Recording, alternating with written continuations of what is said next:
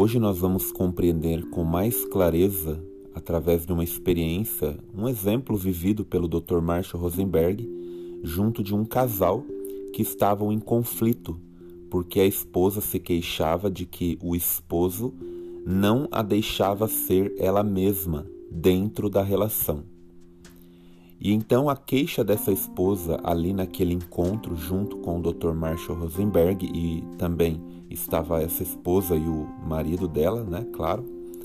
E então ela diz o seguinte, quando o Dr. Marshall Rosenberg pergunta: "Qual que seria a necessidade?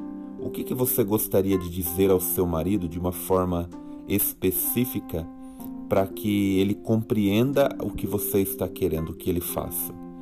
E então ela disse: Eu quero que você, olhando para o marido, eu quero que você me deixe ser eu mesma. E o marido então respondeu: Mas eu deixo você ser você mesma. E ela responde: Não, você não deixa. E o interessante aqui é que ela é novamente ali interrogada pelo Dr. Marshall Rosenberg a dizer, a tentar expressar-se mais claramente do que ela já estava e ela não conseguia. E ela então repetiu: Eu quero que você me dê a liberdade de crescer e de ser eu mesma. Então olha só que interessante como que essa frase, como que esse pedido é uma frase, um pedido muito vago. Não dá para entender especificamente falando o que esta mulher quer que o esposo dela faça de uma forma específica e concreta, entende?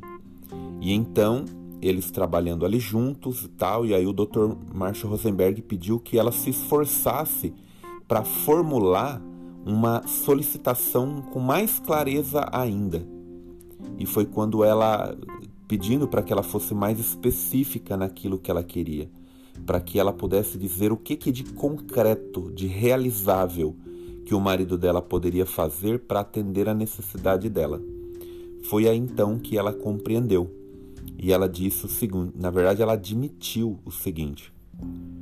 Ela falou assim: "Isso é meio esquisito, mas se for para eu ser precisa, acho que o que eu quero é que ele, né, no caso que estava ali o marido dela, é, eu quero que você sorria e diga que tudo que eu faço está bem.